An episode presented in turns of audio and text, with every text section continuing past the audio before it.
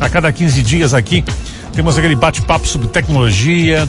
Nessa área temos um especialista, nosso colunista Gregory Reichert, CEO da Razor, que eu quero saudar agora. Bom dia, Gregory.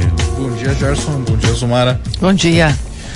Gregory, acho que é questão de um mês aí, ou mais até, a gente falou de Taiwan, de Taiwan né, a importância estratégica né, desse pequeno pedacinho do mundo aí, a questão dos semicondutores, ninguém podia imaginar da pressão que se colocaria sobre é, Taiwan, aquela visita da Pelosi lá, enfim, aí a China não gostou, movimentos militares, enfim, ou seja, tem mais um foco aí de tensão na política internacional. E aí eu quero que tu converse, porque é, aquele bate-papo que a gente teve, tu demonstrava já isso antes, né? Olha, Taiwan ali, Sim. né? E aí, Gregor, o que, que pode acontecer? Teve uma missão agora de congressistas norte, uh, norte-americanos que foram lá nessa semana. Conta pra gente aí. E depois, na sequência, os semicondutores, né? Porque são tão, por que, que são tão importantes para o mundo, né? É, os Estados Unidos enviou sua nova delegação, já tinha enviado a, a Pelosi ali, umas duas, três semanas antes, né? E agora enviaram novamente uma nova uma delegação. Eles estão fazendo esse movimento para mostrar um pouco mais de defesa dos Estados Unidos a Taiwan, que antes se não me engano, acho que a última vez que alguém tinha, dos Estados Unidos de alto calão tinha visitado Taiwan foi tipo nos anos 90. Então, os Estados Unidos se colocava como defensor do país, mas nunca fazia isso de forma oficial. Né? Então, ele oficializou mais isso com medo do que a China queira tomar Taiwan, faça algum, algum movimento agressivo nesse sentido. Né? Porque hoje Taiwan representa 80% da fabricação de semicondutores do mundo. Né? E quase tudo é da mesma empresa, que é da TSMC, que é a Taiwan Semi, Semiconductor Manufacturing Company, né? Que é que faz para Apple, faz para Intel, AMD, Nvidia, todos os fabricantes de chips do mundo, basicamente. Né? Mas na tua visão, assim, essa, essa, essa, esse foco dos Estados Unidos aí para Taiwan, se tu fosse percentualizar aí, é uma questão econômica, é uma questão política, o que, que é mais nesse momento? Ah, tem as duas questões, né? Nós temos a questão política, quem está no meio de mandato, normalmente no meio de mandato eles tomam alguma atitude mais agressiva, assim, para chamar atenção, para fazer uma movimentação, né? Tem um, um sentido que está, o, o, país também é um país muito militarista, então ele sempre tem que achar alguma coisa nova para se movimentar. E tem a questão também dessa preocupação dos semicondutores, né? Tanto que os Estados Unidos assinou um pacote uh, semana passada de 57 bilhões de dólares para querer ajudar a fazer essa criação de semicondutores no país mesmo, né? Nacionalizar isso em vez de tornar isso tão dependente de Taiwan. Então, enquanto eles fazem esse movimento, eles também querem ainda manter toda a defesa sobre Taiwan para que não, não perca o controle do abastecimento ali, desse Bom, tipo de isso, isso não, isso não acontece de um momento para o outro, né? Até porque tem que ter esse investimento, como tu falaste. É, há quanto tempo Taiwan é, é, ou, ou, ela chegou nessa, nessa, nessa hegemonia da produção? Em quanto tempo, Gregory, tu imagina? Isso começou lá nos anos 80, então isso já vem de um tempo bem para trás, né? Antes nós tínhamos isso mais focado no Japão e outros países uhum. assim.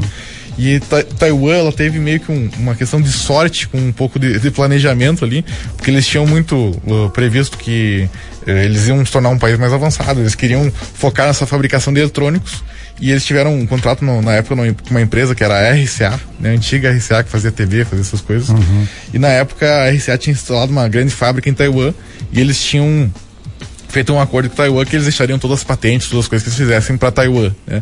Acabou que essa fábrica ficou ficando tipo um, dois anos lá e foi embora e deixou todas as patentes para Taiwan. Então eles tiveram acesso a muito conhecimento, muita tecnologia nessa época e decidiram focar nisso. Né? Então criaram muitas faculdades para esse sentido, criaram muitos incentivos para aumentar essa indústria. Nos anos 80 ainda. Isso nos anos 80. Uhum. E isso começou a evoluir nos anos 90, nos anos 2000 e, ele, e ninguém se preocupou com essa hegemonia antes. Ninguém tinha chegado tipo, ah, isso um dia vai dar problema, isso um dia pode ser perigoso, né? Aliás, não se deram conta de remédio, não se deram conta de vacina e a pandemia nos é. mostrou essas concentrações. vários problemas que nós não vimos é. antes, né? E para ter noção, a Coreia do Sul está tentando fazer o mesmo movimento, né? Porque a Coreia do Sul também é um país muito desenvolvido, muito tecnológico. E mesmo a Coreia do Sul, nós estamos falando uns países que têm um dos maiores índices de educação do mundo, tem as melhores internet, as melhores tecnologias, né? Para ter noção, hoje eles representam apenas 7% da fabricação de semicondutores. E eles formam por ano 1.400 engenheiros de semicondutores. Né? Taiwan forma 10 mil por ano, sabe? Então é, um, é uma diferença muito gritante, é algo que demora muitos anos para conseguir uhum. mudar. Né? E é tanto investimento em tecnologia e tudo mais que é, é algo muito complexo de se fazer. Né? Tanto Gregory, que... e a China, Gregory? Essa potência que ela se tornou aí, ela, por que, que ela não não não não não está num patamar mais elevado nos semicondutores? Porque isso é algo muito complexo de fazer, né? Nós estamos falando de algo que os Estados Unidos ainda não tem a, a hegemonia nisso, né? Então é algo, por exemplo, tem algumas coisas que são tão complexas, tão difíceis de fazer, que se demora muito tempo para ser feito, né? Um dos casos que eu acho mais curioso e que a China demorou quase 50 anos para conseguir fazer é a bolinha de tungstênio da, da, caneta Bic, sabe? Aquela bolinha que vai na frente é. da caneta, ela é um, um, um do metal um, muito duro, né? Que é o tungstênio, e ele precisa ter uma precisão muito grande, ele precisa ser uma esfera perfeita, né? Isso é algo que eles só conseguiram fazer em 2015, sabe? Então, uhum. são tecnologias que às vezes demoram muito para conseguir chegar até lá, né? E é a mesma coisa os semicondutores, né? Para ter noção, a Rússia agora ficou isolada disso, ela não tem nenhum fornecedor de semicondutores, então não uhum. tem nenhum fornecedor de chip para nada. E ela quer criar a indústria própria dela para isso, né? Só que ela colocou no planejamento que ela quer fazer isso até 2030, chegando a um tamanho de 30 nanômetros, né? Hoje a gente está num processo que chega a 5 nanômetros, ou seja, eles querem daqui a 10 anos chegar a uma tecnologia que é, já tem 20 anos. Isso não é só importação de cérebro, né? Também é a questão é, da máquina junto do software, não é só trazer os bambans ali, ó, começa a fazer. Evidentemente que não, né? Não, não é, a, a, fábrica de fazer esse tipo de coisa, uhum. ela é muito cara. Né? Uhum. Por exemplo, nós temos projetos agora na Europa de fábricas que custam 50, 60 bilhões de dólares. Nós falamos 300 bilhões de reais uma única fábrica, né? Então, um investimento muito elevado. Gregory, só uma passadinha rapidinha, assim, é, em uma frase ou duas aí. O que que tu teme mais aí de possibilidades de ataque hackers na eleição que está começando? Começou ontem a propaganda, né? É um tiro curto, é um mês e meio, mas o que que pode acontecer ou não acontecer no Brasil nesse tempo aí? Eu acho que nenhum ataque hacker vai conseguir influenciar as eleições no, no que tange a mudar votos, esse tipo de coisa, já que uhum. nós estamos falando num, num sistema que tem mais de 570 mil urnas, um sistema que é offline, né? Mas eu, eu, acredito que a gente vai sofrer ataques de DDoS, né, que são ataques de negação de serviço, que a gente chama, quando faz muitas solicitações de acesso e acaba derrubando um, um site. E eu imagino que vão fazer isso justamente nos no sites eleitorais, né?